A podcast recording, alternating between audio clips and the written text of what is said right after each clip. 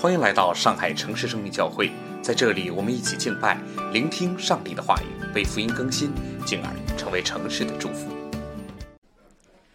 诗篇十四篇主题没有神，愚顽人心里说没有神，他们都是邪恶，行了可憎恶的事，没有一个人行善。耶和华从天上垂看世人，要看有明白的没有，有寻求神的没有。他们都偏离正路，一同变为污秽，并没有行善的，连一个也没有。作孽的都没有知识吗？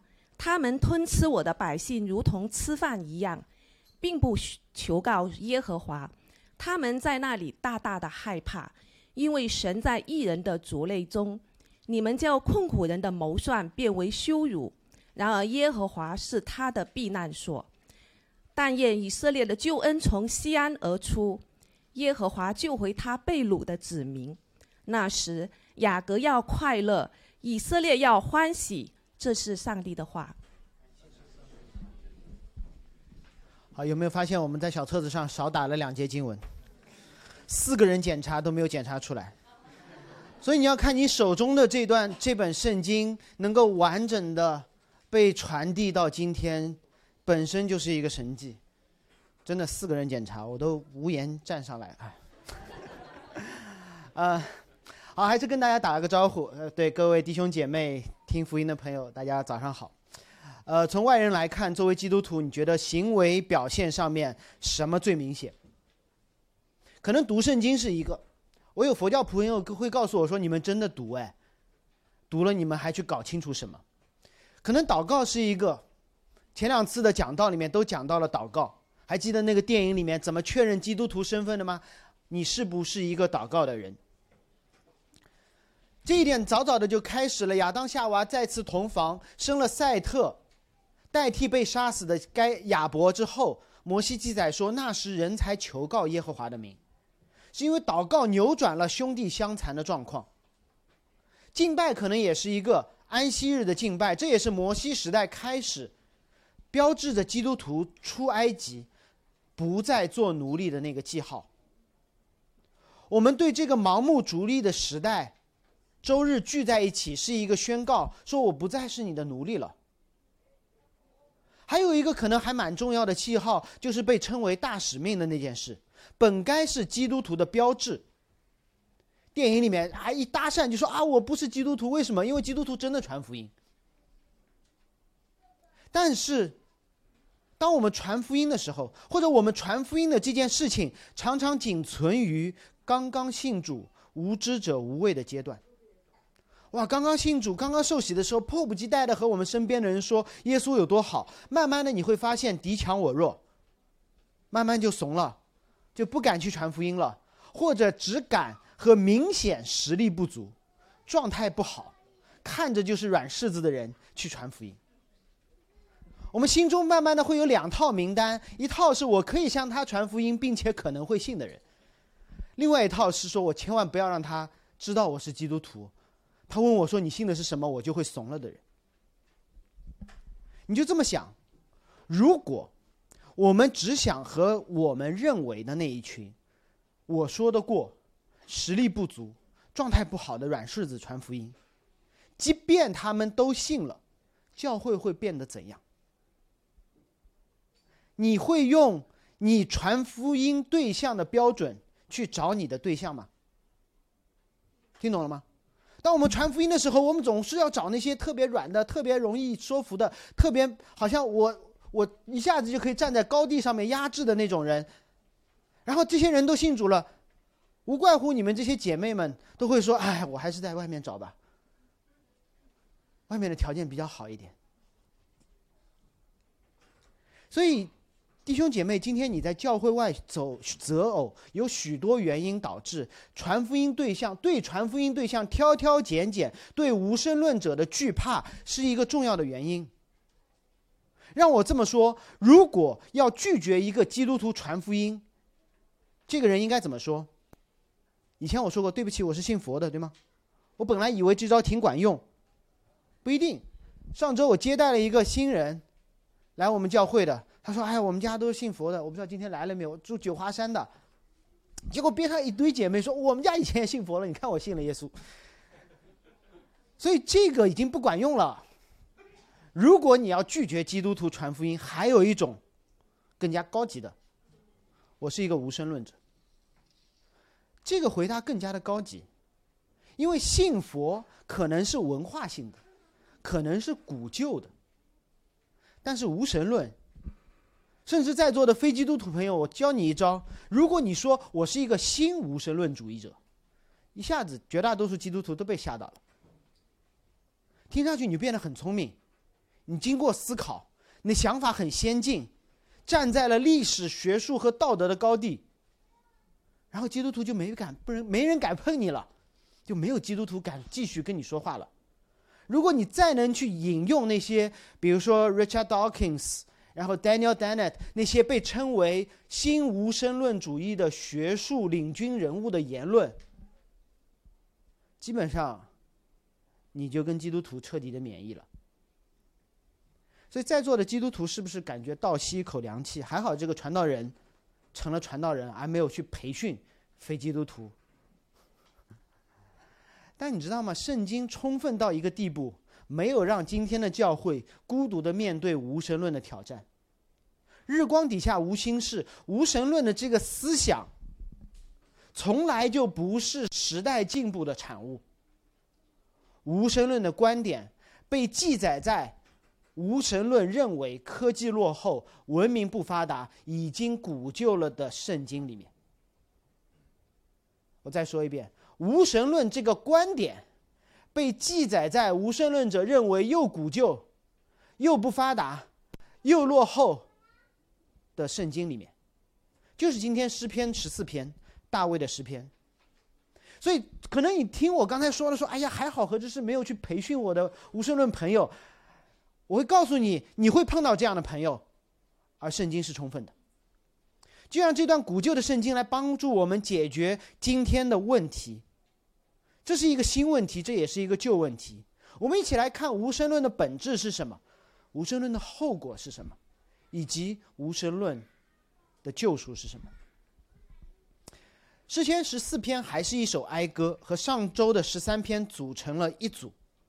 十三篇是关于基督徒个体孤独感和被仇敌压制的哀歌，而十四篇是关于神的百姓被整个无神论文化打压。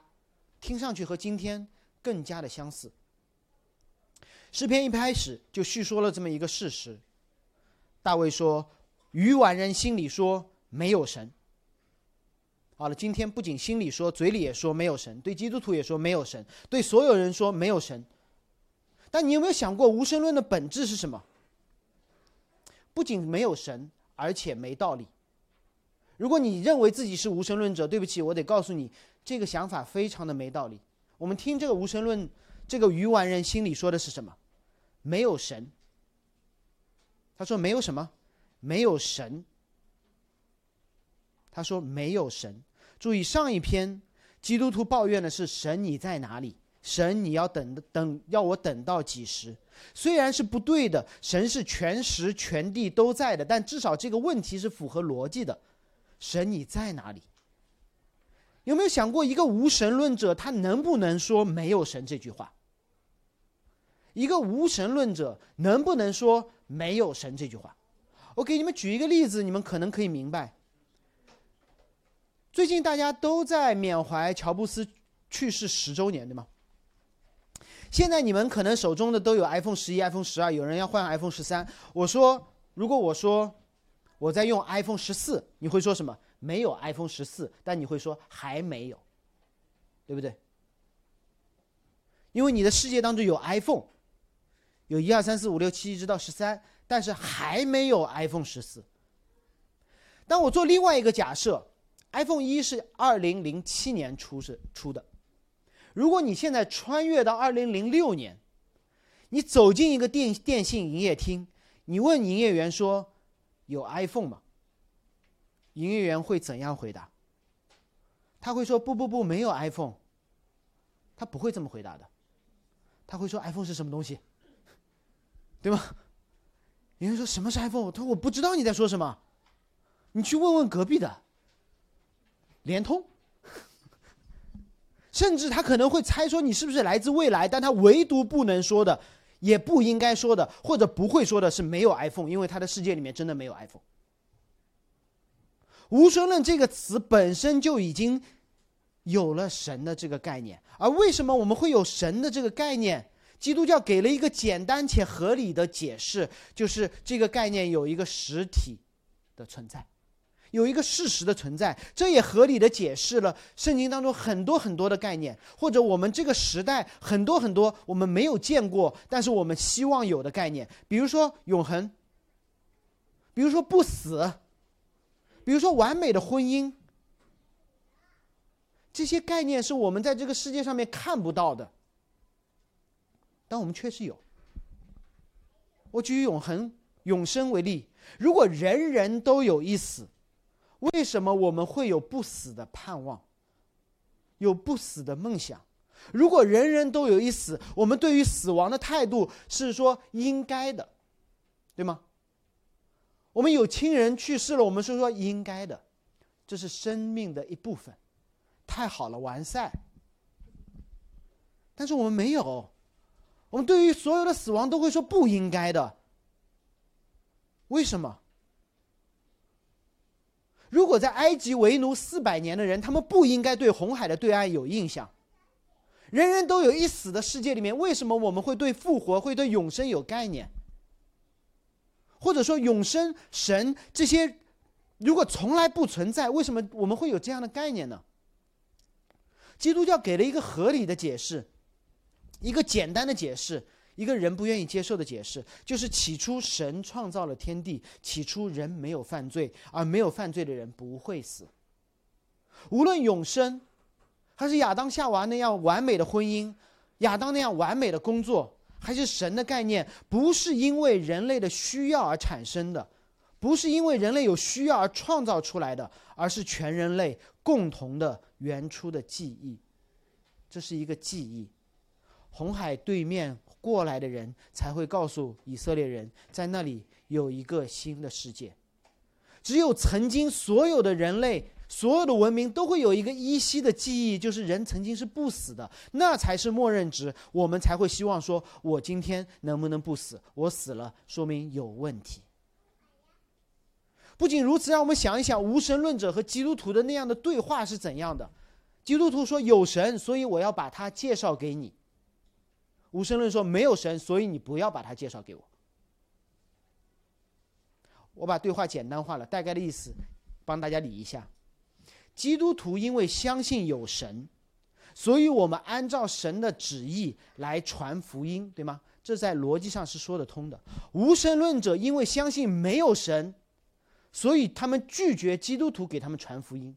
似乎无神论者做了合理的拒绝，但是我想让大家知道，这是一场不公平的对话。我撇开内容，想一下，基督徒的本质是什么？我信有神，所以我遵守神的命令，给你传福音，希望你相信有神。至于你信不信，神说了算。这个世界观是完整的。无神论者说什么？我相信没有神。所以你必须也要按照没有神的事情方法来做事情，听懂了吗？无神论者说我不相信有神，所以你不能给我传福音。他的潜台词是说我相信没有神，所以你也必须相信没有神。基督徒说我相信有神，所以我给你传福音，你信不信是你的事。无神论者说我相信我不相信有神，所以你也不能相信有神。我相信大家凭着理性和良心和你的逻辑，基本上可以觉得谁在不讲道理。我不知道，我看到有些人脸一脸懵。我再说一遍：基督徒因为相信有神，所以我们的行为按照有神的去做。至于我们的对象，他相信不相信不是我们的事，但是我们要说。而无神论他相信没有神。他还要强加一个基督徒做出没有神的行为，就是你不能说。而新无神论者宣言，就是 Richard Dawkins 代表的那四个人很有意思，他们把自己称为无神新无神论四骑士，就好像我用中文说没有中文那种感觉，你知道吗？新无神论四骑士，他们说了一句话，他说宗教不应该被简单的容忍，我同意，而应该接受反驳、批评，被暴露于理性的争论之下。我觉得这是没有错的，我支持的。但是无神论这件事情似乎变成了一个不能反驳、无法被批评，甚至不能被暴露于理性之下的新宗教。这是新无神论最大的问题。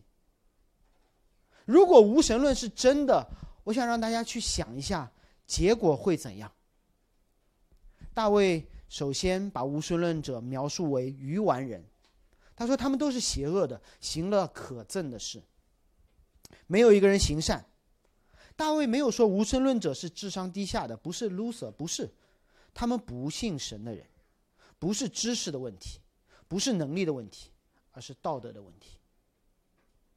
我们并不知道大卫的这个诗篇写于何时，但是我相信，当有人去听大卫的这篇诗篇的时候，他们马上会想到大卫生平当中遇到过一个人，因为很像大卫的这个诗篇是在遇到那个人的时候写下来的。那个人名字叫拿巴。大卫和拿巴有这么一段交集，被记载在撒母耳记上二十五章当中。我等一下告诉你为什么。我今天要讲这个故事。萨马尔记上二十五章，先知萨姆尔去世了，大卫把他埋了，去往巴兰的旷野，在那里，故事的该是一号配角拿巴出现了。圣经这么记载，他说拿巴是一个大富户，他是马云人，我不知道杰克马知不知道这段记载？英俊哈，他有三千绵羊，一千山羊，而且。他还是有一个聪明俊美的妻子，他是一个人生赢家。然后，当他在剪羊毛的时候，他作为一个有三千绵羊、一千羔羊，并且人生赢家的人，他开始剪羊毛。剪羊毛在那个时候不是一个生产活动，是一个庆祝活动，就好像一个酒庄说：“好，我开始大摆宴席，让大家喝酒。”是说我在庆祝，给大家所有人炫耀，说我有多少的资财，我有多大的能力，并且来来来，你们可以和我交朋友。所以再次提醒大家，不要把人的信仰和他的财富、知识、家庭混在一起。如果我们信仰的对象是创造天地的主，那么我们的信仰就不应该受到年龄、性别、财富、学历的约束。你的原生家庭、你的文化体系、你的知识层面、你的财富状况，不应该成为你认识真神的障碍。同样，这里一位坐拥财富和美人的人生赢家，圣经描述他为刚愎凶恶，他的道德有问题。而当大卫听说拿巴在剪羊毛、在搞这个庆典的时候，大卫做了一件事。大卫对他的仆人说。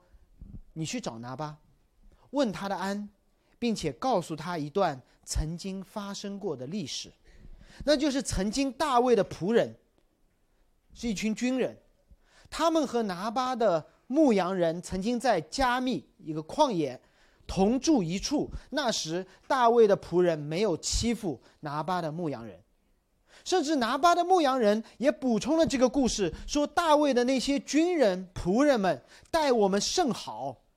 他们在田野与我们来往的时候，没有欺负我们，也没有失落什么。他们在我们牧羊的时候，昼夜保护我们。所以，当拿巴能够得到今天的财富，开这个大 party 的时候，大卫的仆人告诉他说：“你知道吗？当你的羊有三千、有一千，没有这么多的时候，只有三百和一百的时候。”我的仆人与你的牧羊人同住，我的仆人曾经保护你的牧羊人，不受其他野兽异族的干扰。你觉得拿巴会高兴还是不高兴？而大卫去找拿巴的要求是说：你随手赐点你的仆，赐点东西给你的仆人和你儿子大卫。大卫用一种很谦卑的方式告诉他说：我不是来跟你炫耀功功绩的。我希望和你成为朋友。大卫在提醒拿巴曾经发生过的事，通过互赠礼物的方式保持今天所说的睦邻友好关系。但你猜拿巴说的是什么？拿巴说：“大卫是谁呀？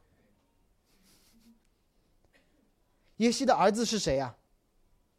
最近有背逆主人奔跑的仆人到处乱跑，我岂可把我的食物？”为我剪羊门毛人所宰的肉给那些我不知道是谁的人呢？拿巴质疑大卫大卫的身份，拿巴说大卫不存在，因为大卫不存在，所以这些仆人才是乱跑的仆人。因为如果有了大卫，拿巴今天的财富、今天的地位，就是不是就不是靠他双手打下的了。如果那三千只、一千只的羊，是因为大卫起初保护他的那三百只、一百只的羊，才生养出来的话，那么拿巴今天的这场 party 就得归荣耀给大卫。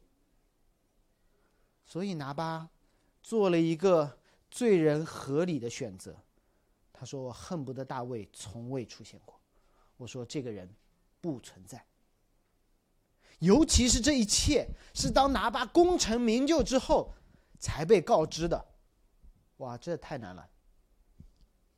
好像今天如果有个人在敲我家的门，他说：“这是你好，我叫谁谁谁。”我说：“你谁啊？”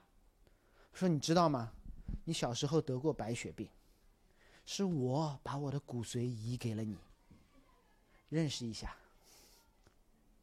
你觉得我会想认识这个人吗？我会很纠结。我会纠结说：第一，你为什么现在才告诉我？第二，然后问了一下我妈，发现这是真的。我是接你进门呢，还是怎么样呢？没有神，没有大卫，这件事情是一个符合个人主义、律法主义、道德主义的决定。因为如果没有这个人，拿巴就是人生赢家，他说了算。如果大卫为他保护羊群这件事情是真的，意味着他说了不算了。他的世界是别人赐给他的。这个事情不仅仅是在拿巴的故事里，大卫的故事里，在伊甸园中，当亚当夏娃举案齐眉、安居乐业的时候，有一个巨大的试探，就是如果有神，再好我们也不是伊甸园的主人；如果没有神，那么。此时此刻的安居乐业、举案齐眉，就是我亚当、你夏娃打下的江山。于是蛇帮夏娃讲到了一个可能性，说：“我来来来，我们一起否认上帝的创造，否认伊甸园，否认上帝用尘土造人，用肋骨造你，没有神。”而最终，他们否认上帝的存在，否认上帝的律法。当亚夏娃拿起果子的时候，当亚当听他老婆话的时候，他们成为了这世界上第一对第一对无神论者。没有神意味着我的世界我做主，没有神意味着罪只要藏得好就不用付代价，没有神意味着人人都成了硬核的理性主义者。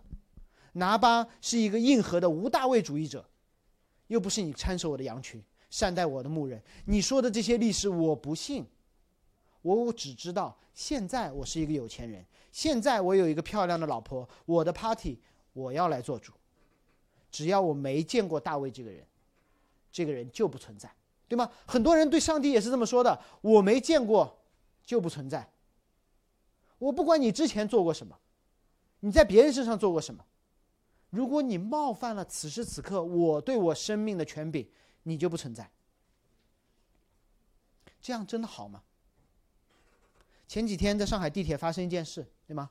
一个男人被警察抓住，扭在地上，打大快人心，因为搜出了他藏在鞋子里的偷拍设备。但你有没有想过，这个男士的动机是什么？其实我不知道他的动机是什么，但是作为一个。大学时代，和另外八个男人，荷尔蒙过剩的男人一起生活过的，那个叫男生寝室地方的人，我们会给自己类似的一些行为，类似这些行为，做许多解释和理由。我会说，我性冲动呀，我年轻了呀，我没有女朋友啊，我一个人呀，不抓住就没关系了呀。达尔文达尔文主义还给了这个理论以加持，这是我的动物性，这是我的天性呀。伊甸园的创造，上帝的创造告诉我们，我们和动物不一样，各从其类，我们不是从动物过来的。人有神的形象，有道德，有善恶。因为如果没有神，没有道德，没有神的善恶的话，那看色情电影就可以被解释为二进制代码，通过屏幕投射到。我视网膜上的那些信号，对吗？偷拍裙底可以被解释成动物行为。如果没有御寒的需要，你连裙子都不应该穿嘛，对吗？所有的动物不都是这样的吗？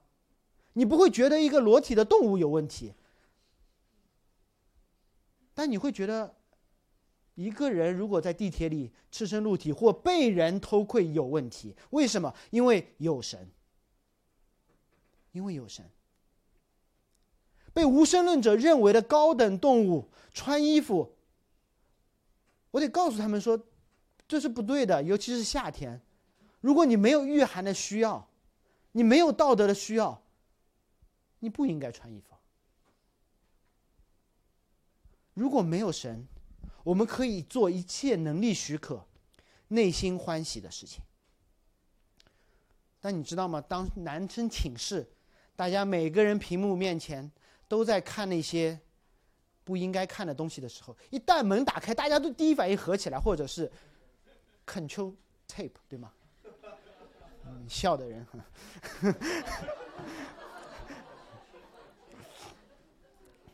为什么？是因为我们有道德，这是有神的记号，这是有神的记号。昨天另外一件事情，你去想一下，如果没有神，这世界会变得多可怕？上海发生了一起凶杀案，你们知道吗？知道哈，浦东的那个全季酒店店长残忍的杀死了女厨师。我告诉你，如果没有神，凶手应该用达尔文主义解释一下，因为这个人侵犯了我的利益，而且他还打不过我，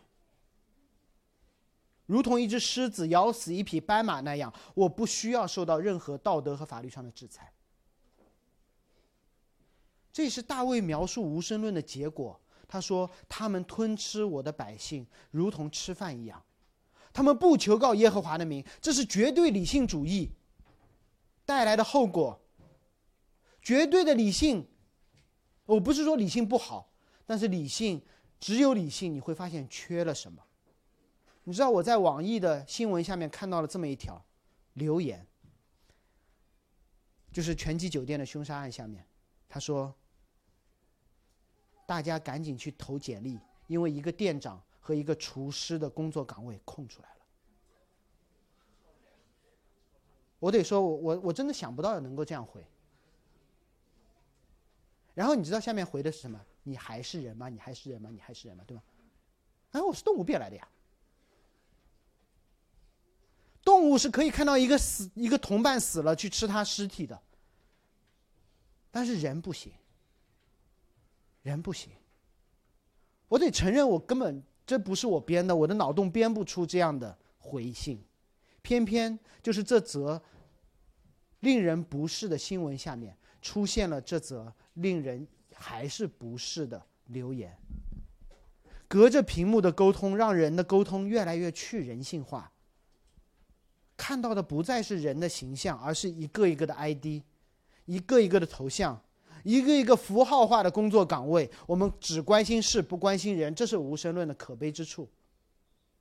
如果基督教是真的，那么人就是按照神的形象造的；如果没有神，那么人人都不一样，分男女，分主仆，分富贵贫穷，强壮软弱，高贵和低等。最可怕的是，这样的想法影响到了有神论的教会。当大卫说“愚顽人说没有神”的时候，绝大多数的基督徒都会说“愚顽人说没有神”。他们想到的是拿巴的故事。为什么是拿巴？我现在告诉你们，因为“愚顽”这个词的希伯来文叫拿巴，他在玩一个谐音梗。拿巴就是愚顽人。包括拿巴的故事里，亚比该也说了。拿巴是鱼丸的，很多很多的鱼丸的词，而大卫偏偏挑了这个词放在他的无神论的论辩当中。为什么？他指的就是拿巴。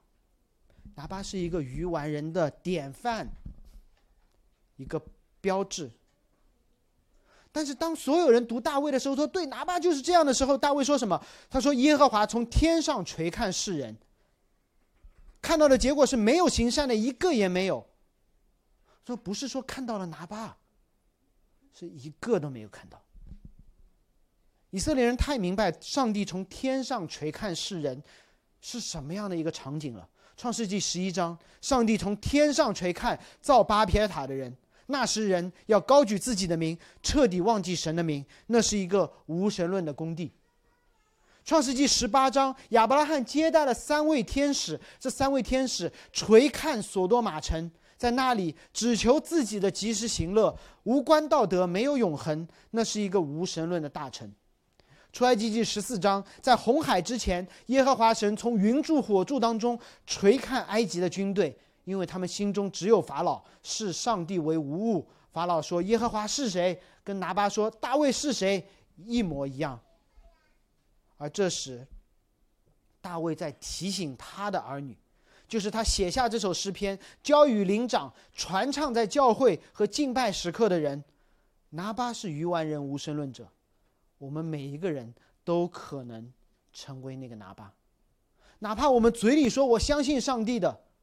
当我们指责那些无神论者吞噬百姓的时候，抱怨他们恶行的时候，我们不自觉的把自己当做了那个审判者，好像没有神一样。当别人说我是无神论者，你不要跟我传福音，我们就说好好好，我不给你传福音。你觉得我们相信的是一个无神论的信仰，还是有神论的信仰？当一个无神论者说我是无神论者，你不要传福音，你信了他还是信了神？那一刻，我们成了无神论者。原本无神论者是受害者，我们可以成为原告，但我们不知不觉站到了法官席上面，以自己的喜好为律法。我们说，对那些人，神说我万我希望万人得救，我说我就不希望他得救。而当我们站到了神的位置，抢走了神的位置的时候，我们这群基督徒成了一批新无神论者。当大卫身处圣城，人生巅峰，在屋顶巡游的时候，代表上帝同在的约柜不在城里。他看不见那个约柜那个记号，但他看见了一个女人在洗澡。于是那一刻，大卫成了一个无神论者，他直接否认了上帝的律法，与他通奸，向她的丈夫撒谎，并且谋杀了手下的将领。所以大卫不是一辈子的有神论。总在那一些些的时刻，我们相信了我们所反对，我们甚至被那个逼迫了的无神论。所以提醒大家，一些代表神同在的记号真的很重要。约柜太远了，大卫就以为神不在了。神不因此而同在，但这些记号在提醒我们神的同在。为什么我要戴戒指？时时刻刻提醒我。我在一个婚姻的关系当中，为什么很多基督徒喜欢戴一个十字架，在提醒我们自己，我们是基督徒。我不知道你们有多少人在犯罪的时候会把十字架拿掉，会把戒指拿掉，藏在那个小兜里面。基督徒要不要洗礼？要，因为这个历史事件是真实发生在你身上的，不要抹杀它。基督徒要不要等下领圣餐？要，在这个不断纪念曾经蒙恩的恩典当中，我们不断的成圣。我相信每一次领完圣餐的礼拜一，你通常会比较的圣洁一点。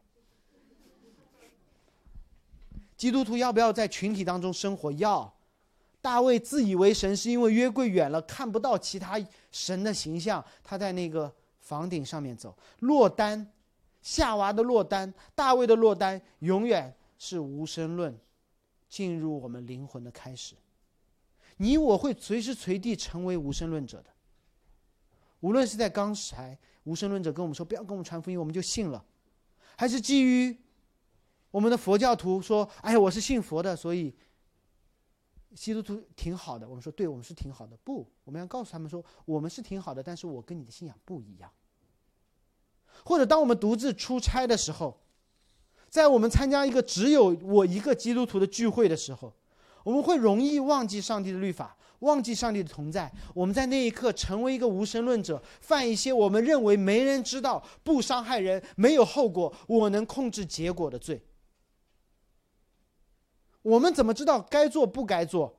我不用告诉你律法，我只要告诉你说什么网站你能上，你不能上。你能一边开着微读圣经一边上的网站，那就是能上的，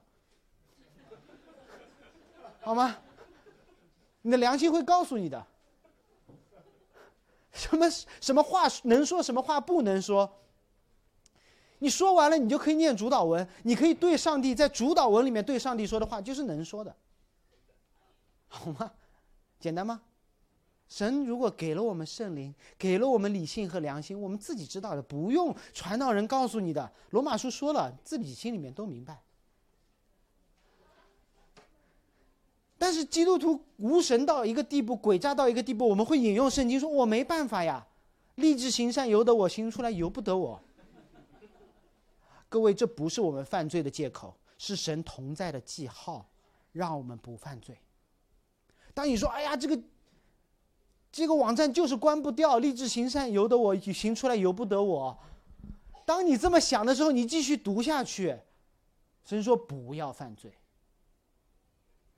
合上那个电脑，或者跟别人、跟你的同事说，我不能喝酒。那会影响我的判断，影响我跟上帝最亲密的关系。那一刻不是你不能，是你不愿意。是你不愿意。我记得我在这个讲台上面说过一次，如果你觉得真的很难的时候，你那时候打电话给我，陪你一起祷告。你需要一个人和你，你不需你不需要能力，你需要的是有一个人告诉你，你这样做是对的。无神论让这个世界失去秩序，无神论让神的儿女忘记神，怎么办？怎么办？当亚当夏娃认为没有神，自己做主之后，整个世界失去了秩序，人还是人，但他们彼此隔绝。如果我们如果我们知道无神论是可怕的，这惧怕也会让我们成为一个无神论者。我们知道劝酒的那个人很可怕，于是呢，我们就喝，然后去劝别人酒，一样道理。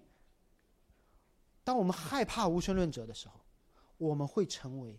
一个无神论者，我们相信神，我们有道德的约束，但是他不信怎么办？我们先下手为强，于是我们成了一个和他们一样的人。这是我听到的基督徒最无奈的话。我相信圣经，但是这个世界太残酷，太强大。我想说，当你说出下半句话的时候，你相信的不是圣经，而是这个世界。似乎我们没有出路。但诗篇没有在这里结束，我们打印的在这里结束了。但诗篇没有在这里结束，大卫没有写完，他让我们看见无神论的救赎，这是我要讲的最后一点。第五节、第六节说，他们在那里大大的害怕，因为神在异人的族类中。你们叫困苦的人谋算变为羞耻、羞羞辱，然而耶和华是他的避难所。他们是指无神论者，他们大大的害怕。是因为神进入了他们中间，他们羞耻，是因为他们不断的通过自己的方式去寻找救赎。我告诉你，我自己很早就信主了，但是我作为一个基督徒，我明明知道说不可醉酒，但是在工作场合我多次的醉酒。然后我觉得说我是靠我三寸不烂，我是可以圆滑过去的，但是失败了。靠我的能力，靠我的身体是可以扛过去的，我失败了。然后这就是叫困苦的人谋算，我苦啊，然后我自己想办法，然后呢我就羞耻。我太太见过我喝大的样子，还好那时候没有手机，没有 iPhone，不然就记下来给你们看到。但早上每一次早上醒来，你都是后悔的嘛，都是后悔。所以我们该怎么办？是有人进入我们中间，而不是靠自己的能力说我还扛得住，趁没醉的时候我先走，我还扛得住，靠没醉的时候我转移注意力，让他们去劝那个人。不是，需要有人进入我们中间。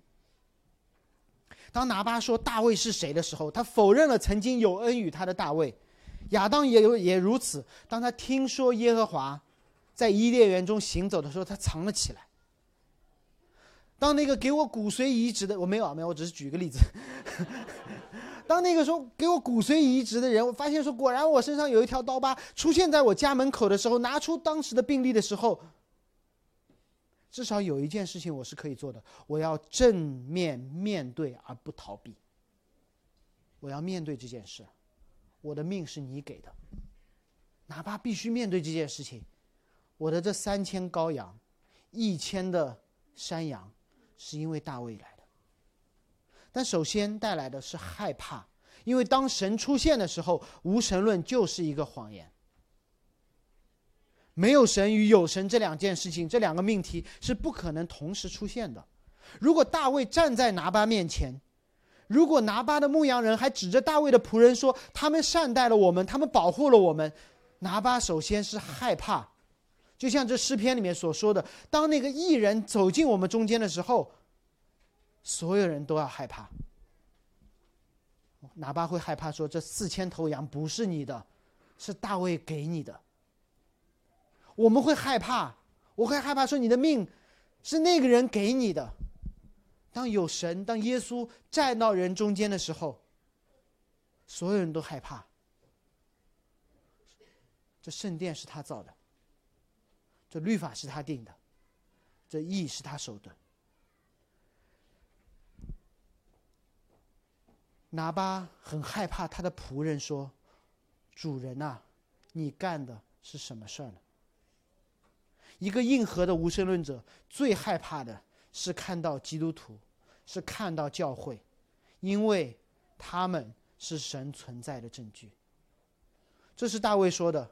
他们吞吃我们的百姓，如同吃饭一样。否则，他们为什么要吞吃神的百姓呢？除非他们愿意承认自己偏行正路，一同变为污秽，没有行善的一个都没有。所以你会发现很有意思。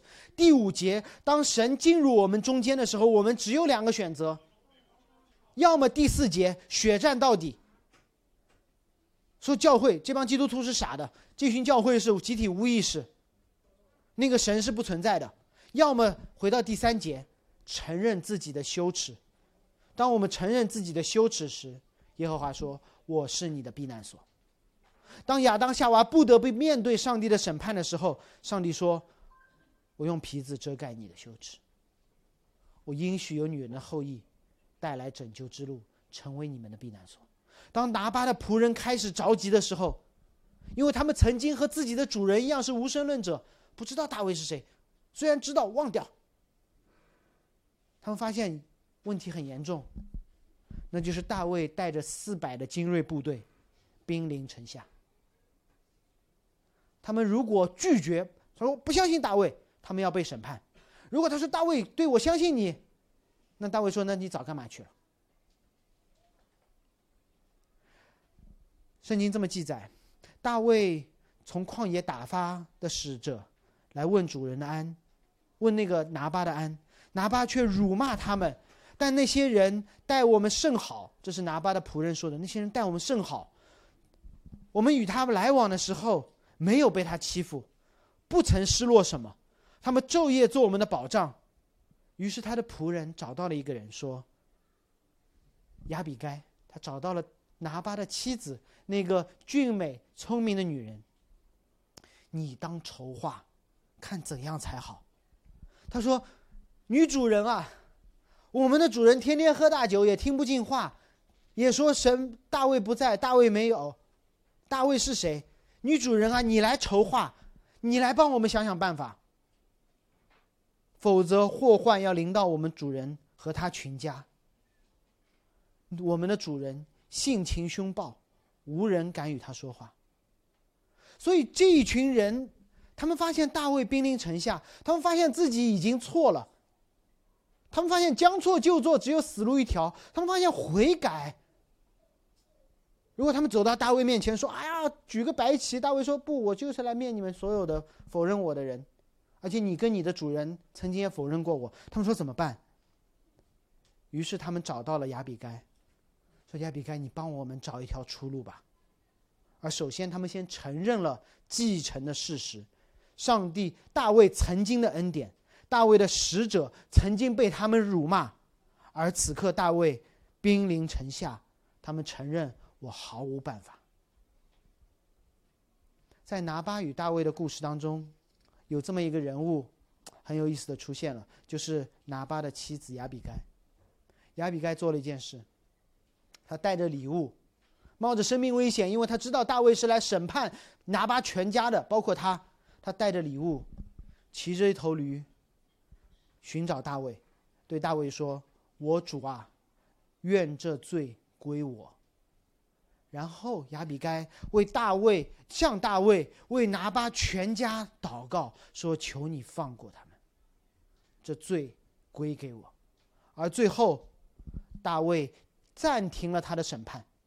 我们都会说：“哎呀，你看神神没看到呀。”拿巴可能说：“啊，听说大卫要来打我，没看到呀。”我想告诉你，整个事实，上帝为什么没有审判？是等更多的人悔改。彼得告诉过我们。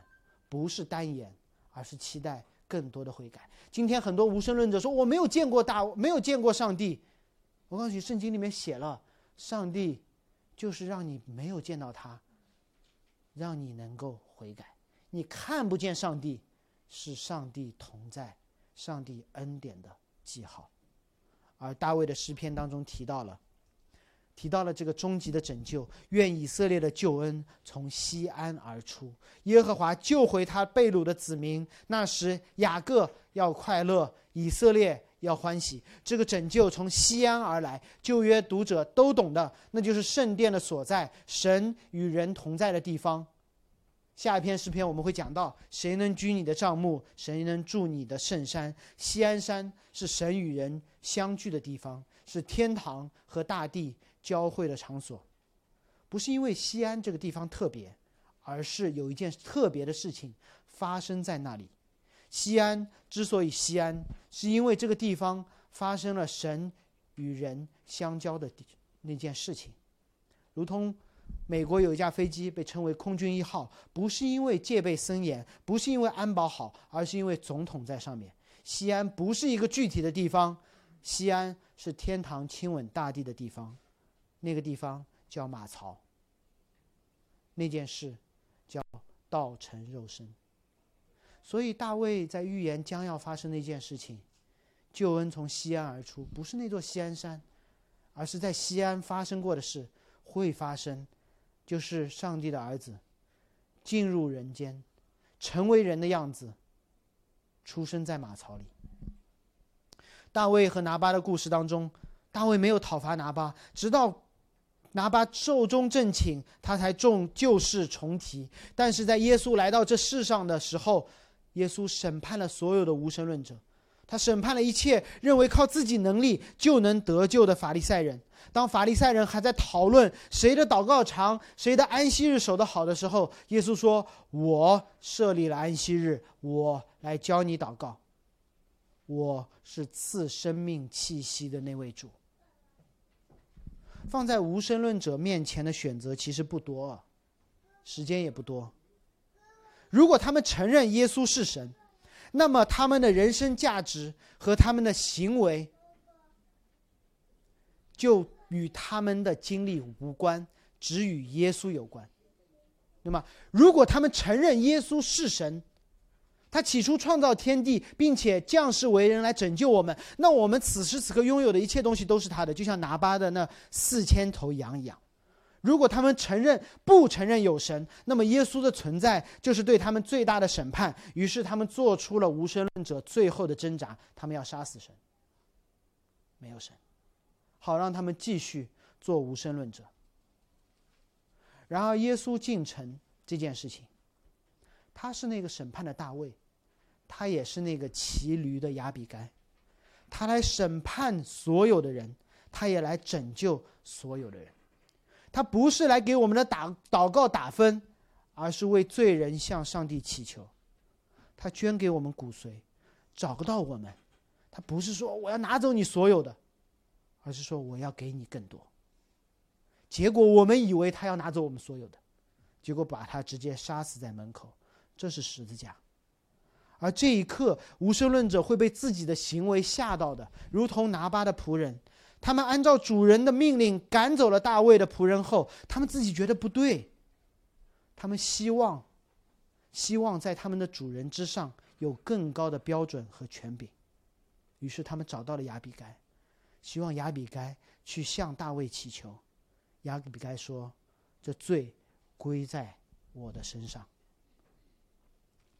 作为一名作为一名基督徒，按照圣经，我们相信一个人没有一个人是无神论者，也没有一个人能够靠着圣经、靠着行为称义。我想再提醒大家一点：当你碰到无神论者的时候，你得告诉他，你是否尊重我是一个基督徒。通常无神论者会说：“我尊重你是一个基督徒，对吗？”啊，这段对话我在波士顿进行过很多次啊。碰到那种大脑袋的人说：“对不起，我是一个无神论者。”我会反问他说：“你是否愿意相信我是一个基督徒？”啊，你说的算嘛，对吧？你是否愿意尊重我是一个基督徒？他说：“我是。”我说：“因为我是一个基督徒，我相信我的圣经，所以我相信你不是无神论者。因为圣经说，神的永能和神性明明可知，无可推诿。我们可以继续我们的对话。”但你不应该堵住我的嘴。所以，相信有神，我想告诉大家，其实是件容易的事。相信有神是一件容易的事。圣经前后的一致，无神论者自己的宣告，没有神，没有神，对吗？耶稣基督道成肉身，让我们知道谁是那位神。所有的这一切，让成为基督徒，相信有神，其实不难。我们需要很大的勇气和信心去拒绝这个事实，而相信没有神，你真的需要超乎寻常的信心，以及相信没有神带来可怕结果的勇气。你作为一个无神论者，你不仅仅需要很大的信心，你还得有很大的勇气。就是这个世界如果没有圣经当中所说的那位神，这个世界将会是一个很可怕的地方。是一个达尔文主义的森林，而且通常你不会在食物链的顶端。好在大卫最后说：“耶和华救回他被掳的子民，那是雅各要快乐，以色列要欢喜。”这个避难所，这个救恩是针对每一个人。当圣经里说到雅各、说到以色列的时候，以色列人都明白。他们的神从以亚伯拉罕、以撒、雅各开始，那是族长时期；而当雅各被称为以色列的时候，那亚伯拉罕那万国之约将被实现。摩西的律法告诉我们说，全以色列人都可以守逾越节，包括了谁？以色列包括了谁？包括了十二支派的人和那些愿意受割礼为记号、加入以色列的外人和寄居的。你们可以一起守，我们可以一起守。当以圣经当中雅各和以色列人同时出现的时候，意味着圣经里面记载那些人和所有相信那上帝的人都成为欢喜快乐的敬拜者。我们也包括在其中。最后，我想告诉大讲给大家讲一个教会在无神论环境下的见证。是一段很有意思的见证，这见证是一个无神论者写下来的。你知道，当希特勒上台之后，他用一种无神论和社会达尔文主义背书他一切的政策，他把神的形象从人身上抹去，带来的效果非常的显著。他的士兵所向披靡，杀人不眨眼。雅利安人的优越感让他们能够随意的屠杀他们贴上劣等民族标签的犹太。人，这些决定如同狮子吃掉羚羊一样，轻易的被做出。无神论带来的不是自由，而是对人性的奴役。在这样的压力之下，谁能够扛得住呢？谁能够扛得住呢？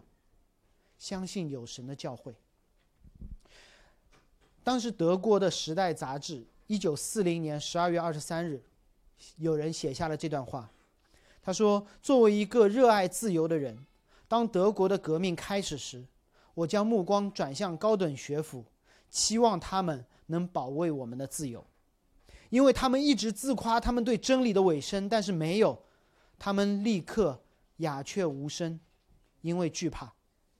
然后我将目光转向新闻报刊的主编们，因为他们过往的文章里热情洋溢地宣告他们对自由的热爱，但是他们如同大学一样，短短几周因为惧怕沉默了。只有教会稳稳地站住，直面希特勒压制真理的企图。我从未对教会有过任何的兴趣，但我现在对其有一种强烈的亲切感和尊重，这是非理性的。因为唯有教会有勇气和坚忍，为了坚为了理性真理的道德自由而辩护。我被迫承认，我曾经所鄙视的，现在我毫无保留的称赞他。署名 Albert Einstein，爱因斯坦。我想鼓励在座各位，当我们生活、工作、家庭环境，甚至教会内部环境，都逼得我们做一些无神论、没有神的决定的时候，我们可以说：“我总要按照我所相信的那位神，并他启示的话来做决定。”这一点是确定的，因为我此时此刻能做这个决定，都是因为上帝的创造。上帝的拯救和上帝的护理，我们一起祷告。主，你把我们放在一个不愿意相信有神的环境当中，主，你也把圣经赐给这环境中的我们，让我们信信你，并信你的话，来面对这个世界的压力，常常回到你已经给我们的恩典当中，在圣餐中，在彼此的分享当中，回忆你给我们身上所做的大恩。信你是从西安而出，为万邦带来喜乐的主，让圣经和我们的理性良心同证耶稣基督是我们的救主，我们自己不是。奉耶稣基督名祷告，阿门。